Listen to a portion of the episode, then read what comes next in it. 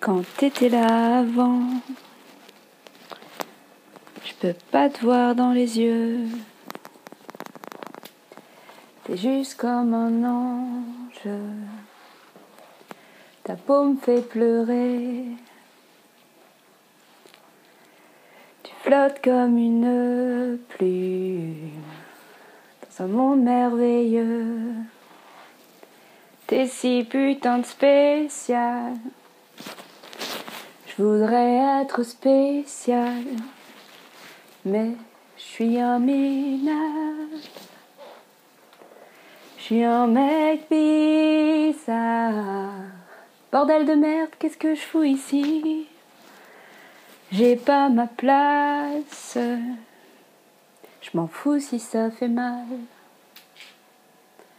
Je veux avoir le contrôle. Je veux un corps parfait.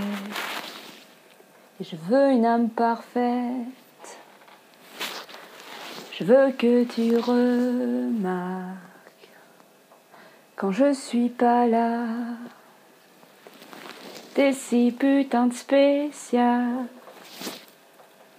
Je voudrais être spécial, mais je suis un minable.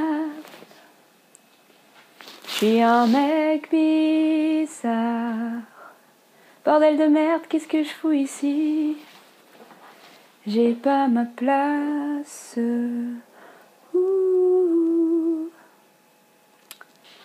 Bonjour mon amour. T'as vu les petits mots qu'ont laissé euh, maman et Florine sur la table?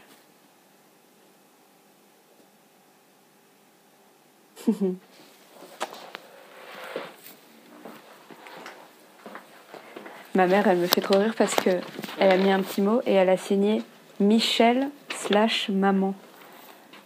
Genre, elle voulait absolument qu'on comprenne qu'elle avait écrit ce mot à la fois pour Vincent et pour moi.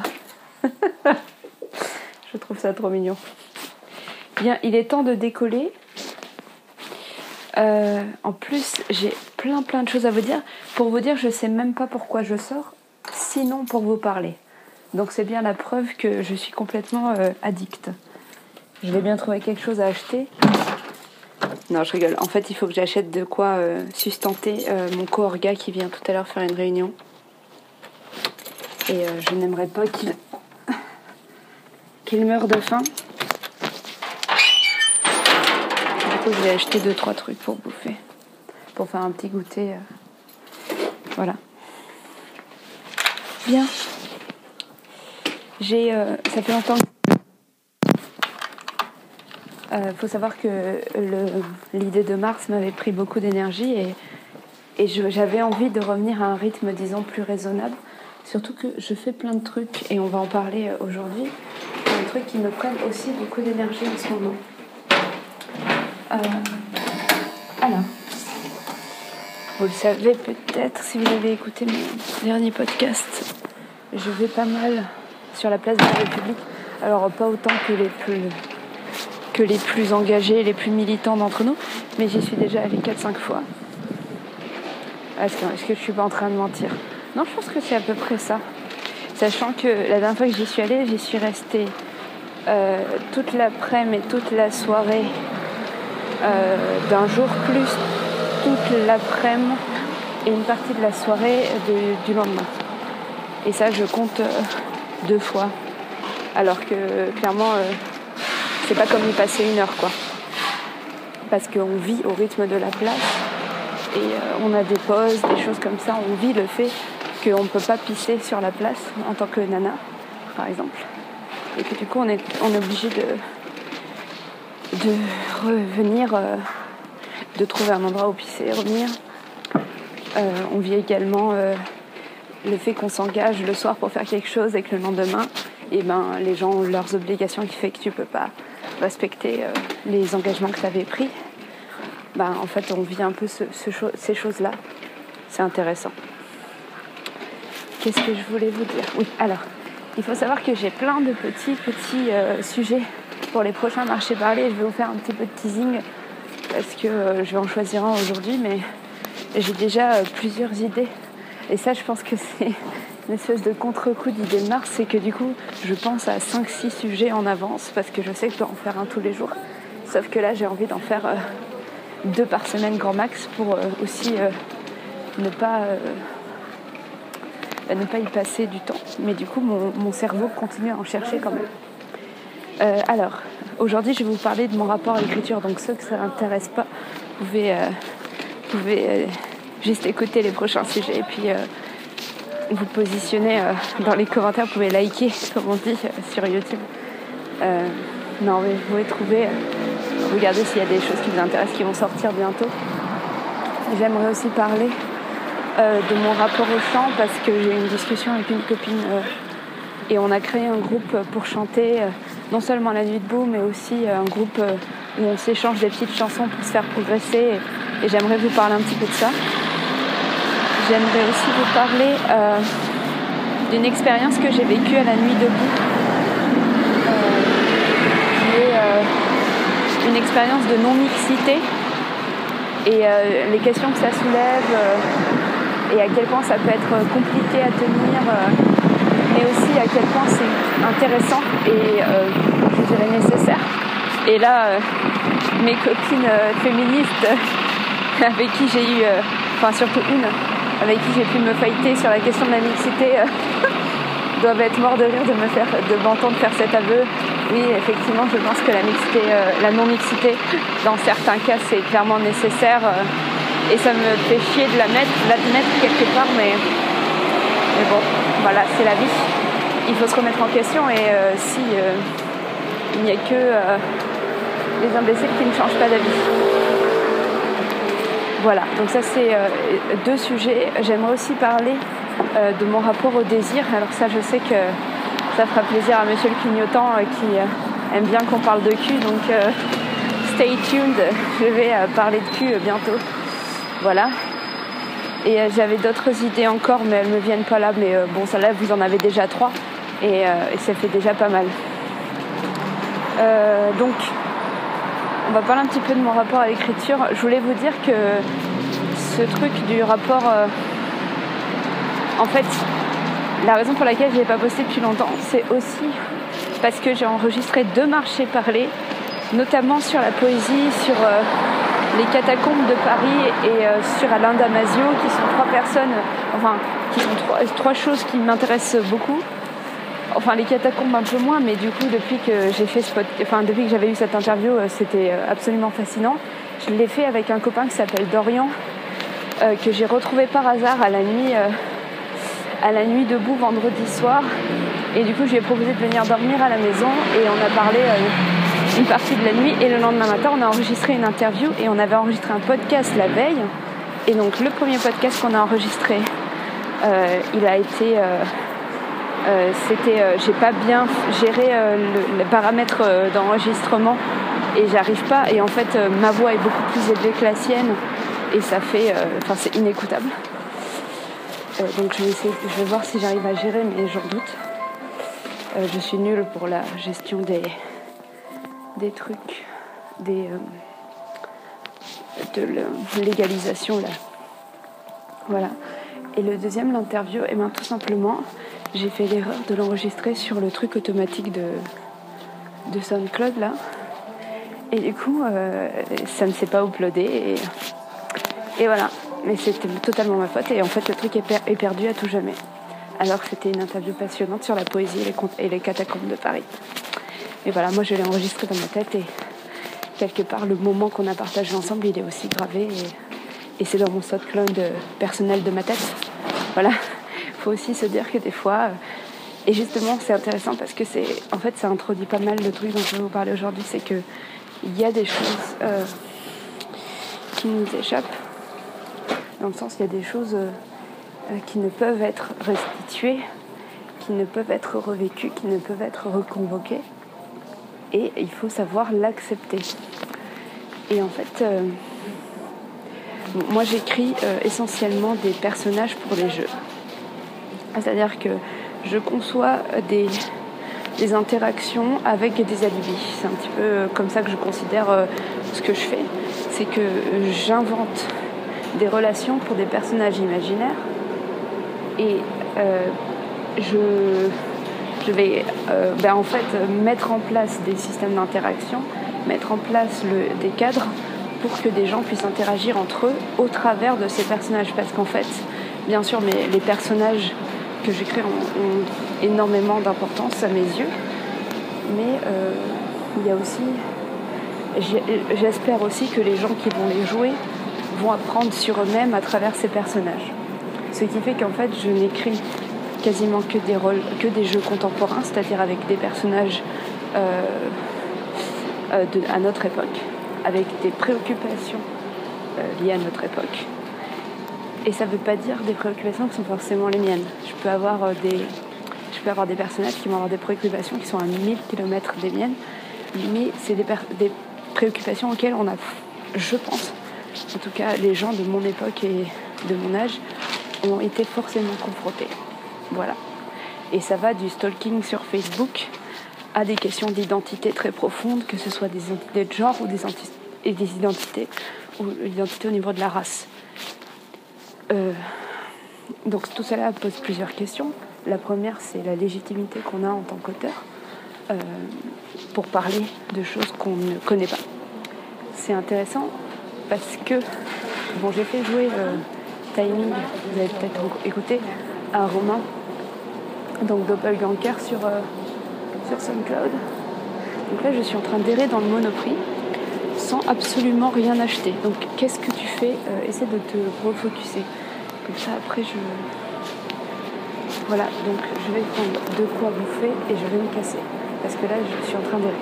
Donc, j'ai écrit. Euh, j'ai fait jouer à Doppelganger le timing et il m'a dit euh, tu as euh, les personnages sont extrêmement vrais et sont euh, enfin j'ai l'impression qu'ils sont tous un peu moi j'ai l'impression que c'est moi à chaque personnage que je prends j'ai l'impression que c'est moi donc il faut savoir que Romain comme moi, je pense qu'il ne m'en voudra pas de le dire, on est des personnages hypersensibles. Euh, et donc, on, a tendance à être. Enfin, en tout cas, moi, je sais que j'ai tendance à être une grosse éponge. Et c'est à la fois ma force et euh, une source de frustration extrême. Parce que je suis absolument passionnée par les gens. Et depuis que j'écris et depuis que je conçois euh, des jeux, je, quand je rencontre quelqu'un, je vais être dans cette espèce de consommation de sa psyché, de sa personnalité, dans un but restitutoire. Enfin, je ne sais pas si ça se dit euh, en français, mais euh, quand je rencontre quelqu'un, je vais imaginer le personnage que je pourrais faire de lui. Alors, ça a l'air extrêmement pervers euh, dit comme ça, et peut-être que ça l'est. J'ai peur encore de pousser l'analyse euh, intrapersonnelle assez loin pour, euh, résoudre ce, cette question. Mais c'est certain que l'interaction, du coup, est tout de suite. Euh, euh, ben, va tout de suite aller dans des trucs assez intimes parce que je vais vouloir comprendre la, chose la plus profonde qu'il y a chez cette personne et je vais et je vais me raconter des histoires et je vais être dans une espèce de fantasme de cette personne parce que je vais faire des liens dans mon esprit avec d'autres parcours que j'aurais pu rencontrer avant. Et je vais être dans cette espèce de, de dialogue permanent entre la personne qui est en face de moi, la vraie personne, avec tout ce que ça peut comporter comme nuance. Hein, parce qu'on est d'accord que la vraie personne, elle a aussi un masque, parce que je la rencontre dans un cadre donné qui fait qu'elle ne va pas se présenter à moi euh, de façon, euh, disons, pure et, et véritable, si, si tant est qu'il y ait une façon pure et véritable de se présenter aux autres. Mais oh là là, ça va tellement vite ce podcast. Oh là là, j'aimerais tellement pas être à la place de celui qui l'écoute. Bref, donc il y a la personne en face de moi, il y a ce que je me raconte sur cette personne, il y a ce que je suis en train d'écrire mentalement, la façon dont je vais le restituer dans un personnage, et en fait, euh, et les liens que je fais avec les autres personnages que j'ai écrits et les autres personnes véritables que j'ai déjà rencontrées. C'est-à-dire que je suis tout le temps dans une espèce de, de sur. Euh, de, surconversation où il y a la conversation qu'on a et euh, la conversation que je suis en train de faire avec moi-même sur euh, qu'est-ce que je vais faire de cette conversation. je sais pas si c'est très clair, mais je, sais qu'il y a des auteurs euh, dans les gens de l'original qui m'écoutent. Euh, tous les gens qui font le Canano, le Canano et normalement, et notamment Jimmy. Je ne sais pas si tu m'écoutes. Je posterai ce, podcast sur, le fil du Canano parce que je pense que ça peut servir et, peut-être je me sentir un peu moins seule quand vous m'aurez tous dit que vous faites ça.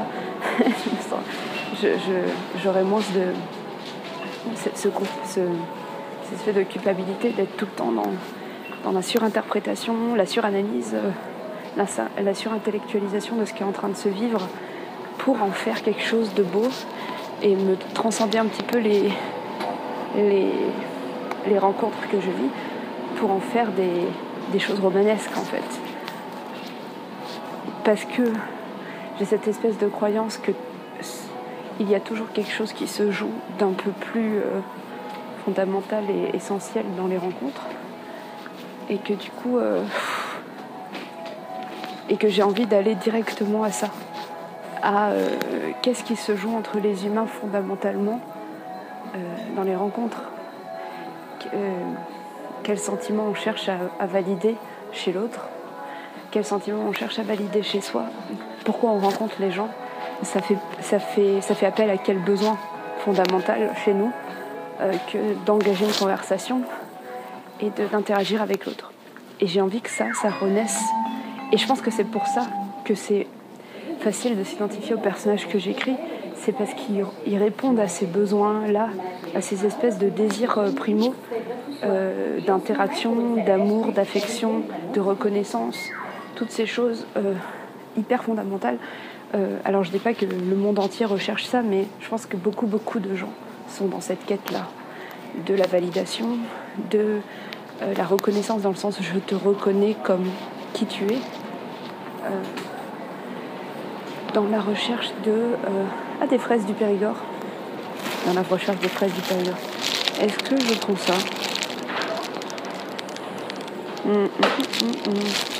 Hum, hum, hum, des petites fraises.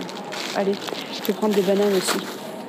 Donc là, depuis tout à l'heure qu'on est en train de parler, j'ai erré dans, euh, dans le monoprix. J'ai acheté deux Oreos, une barquette de fraises.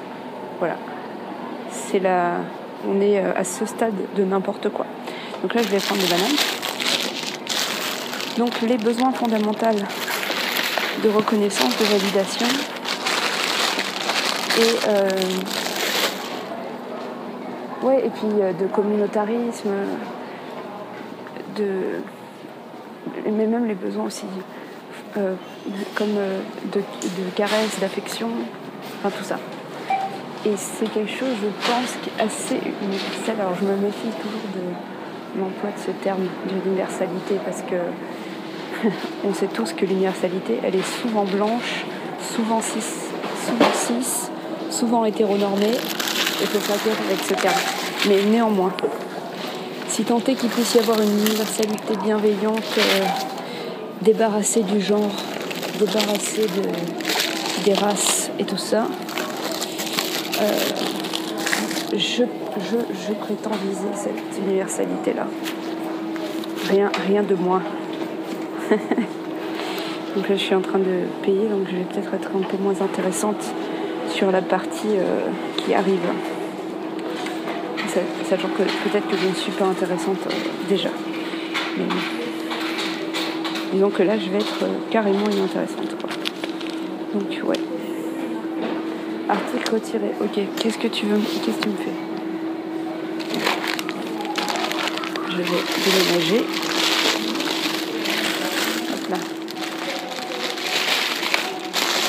C'est très long cette histoire. Ouais, euh, hier j'ai écouté un copain euh, qui s'appelle Clément, qui est quelqu'un de, très intéressant, parler à la tronche en biais. Euh, la tronche en biais, c'est une chaîne de vulgarisation de l'esprit critique sur YouTube. Qui est, que j'aime énormément et le fait que je sois sapiosexuelle ne, ne, ne, rend pas, ne, ne, facilite pas les choses. parce que je suis complètement fascinée par le euh, qui est donc euh, l'un des deux euh, qui s'exprime, qui a cette, euh, ce côté très. Dire Côté très froid du scientifique qui, moi, me rend euh, ouf. Euh, donc voilà, un- ouais. Bon. Pourquoi tu veux pas me le prendre celui-là?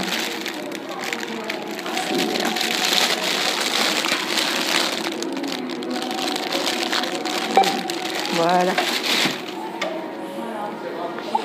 Ouais, du coup. euh,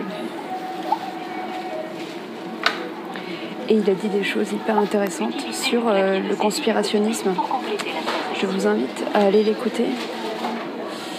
Euh, notamment sur la notion que le conspirationnisme serait peut-être, ça c'est la notion pour moi la plus, euh, la plus incroyable qu'il a développée hier, c'est le fait que le conspirationnisme serait en fait une façon pour les gens qui refusent l'escapisme, donc l'escapisme c'est l'escapisme, c'est euh, la capacité à s'extraire de la réalité pour trouver des espaces extraordinaires euh, et s'y évader, en sachant qu'ils sont extraordinaires et qu'ils n'existent pas. C'est la capacité en fait à, faire du jeu de rôle. hein. C'est clairement ça que convoque le jeu de rôle. euh. Mais même, même d'autres arts sont dans cette démarche-là. Hop là. Vous avez vu que les Oreos sont véganes C'est quand même une bonne nouvelle. hein. Donc on peut mal manger en étant vegan. Voilà, c'est une une très très bonne nouvelle. Voilà. Donc il a parlé de conspirationnisme et du fait que les gens qui rejettent la capacité à s'évader dans un monde imaginaire en sachant qu'il est imaginaire, euh, en fait, le fait que quand on, nie euh, l'imagination, on, imagine sans s'en rendre compte.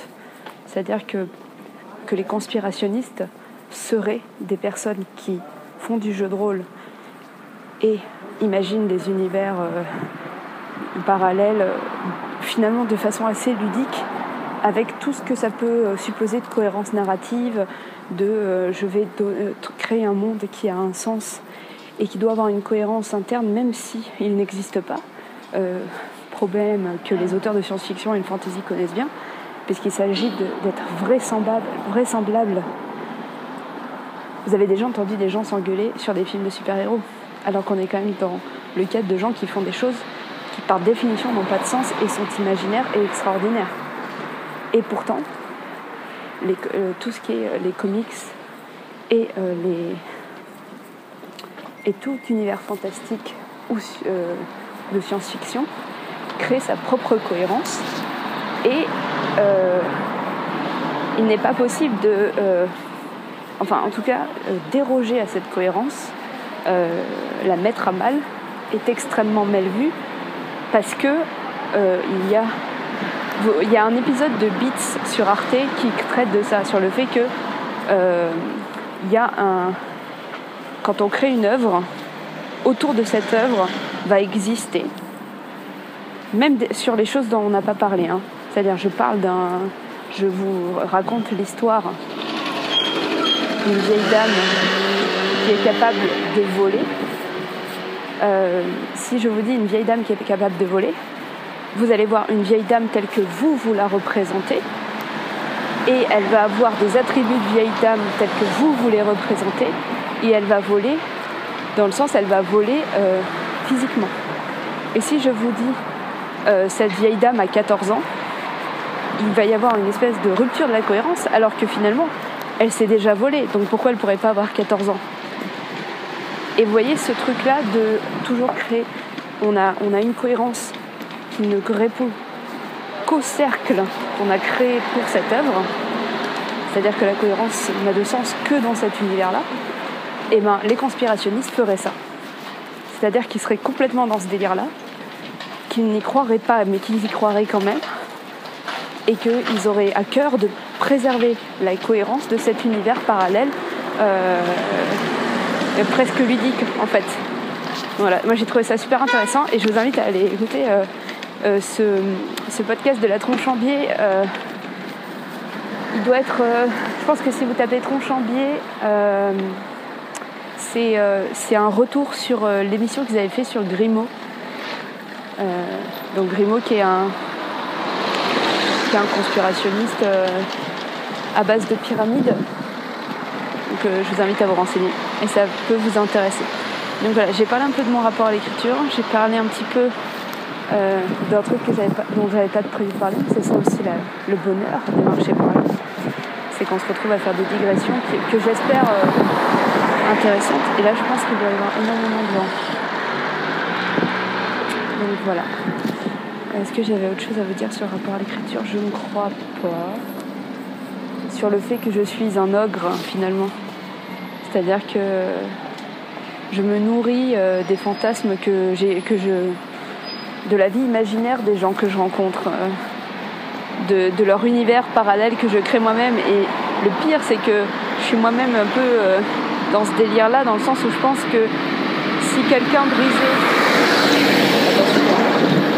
si quelqu'un dérogeait à l'univers imaginaire que je me suis forgé sur lui ou sur elle, euh, ça me déstabiliserait.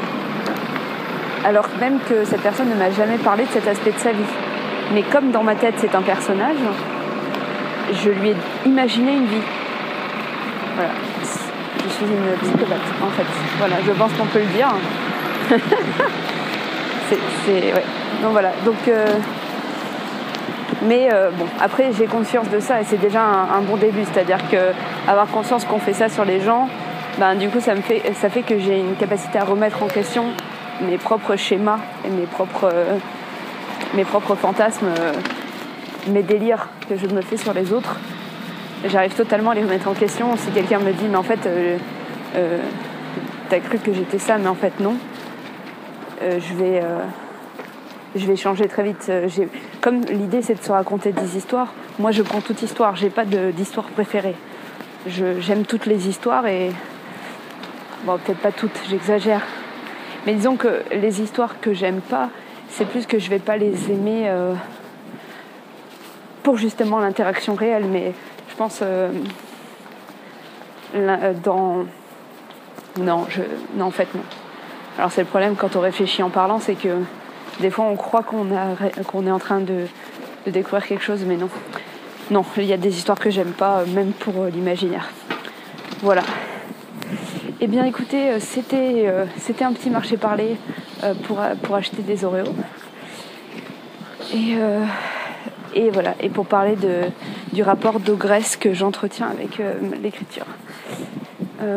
voilà. Est-ce que vous aussi vous écrivez comme ça? Est-ce que vous aussi vous aimez vous faire des films sur les gens, même si vous écrivez pas?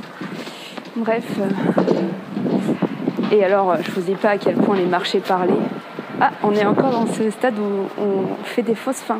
T'as remarqué ou pas? On est dans, ce délire. Euh, le. Hmm, qu'est-ce que je voulais dire? Du coup, à faire ma blague, j'ai perdu le fil de ma pensée.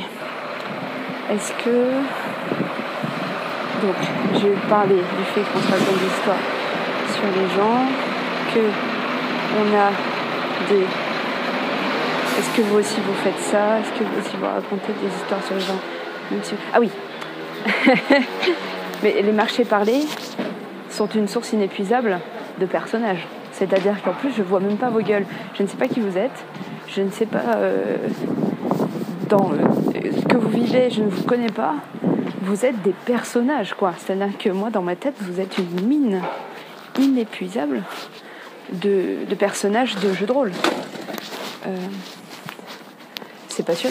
C'est passionnant de vous écouter parce que moi, ça me, ça me fait. Euh, j'ai juste à coordonner ensemble euh, ce que vous racontez sur vous-même.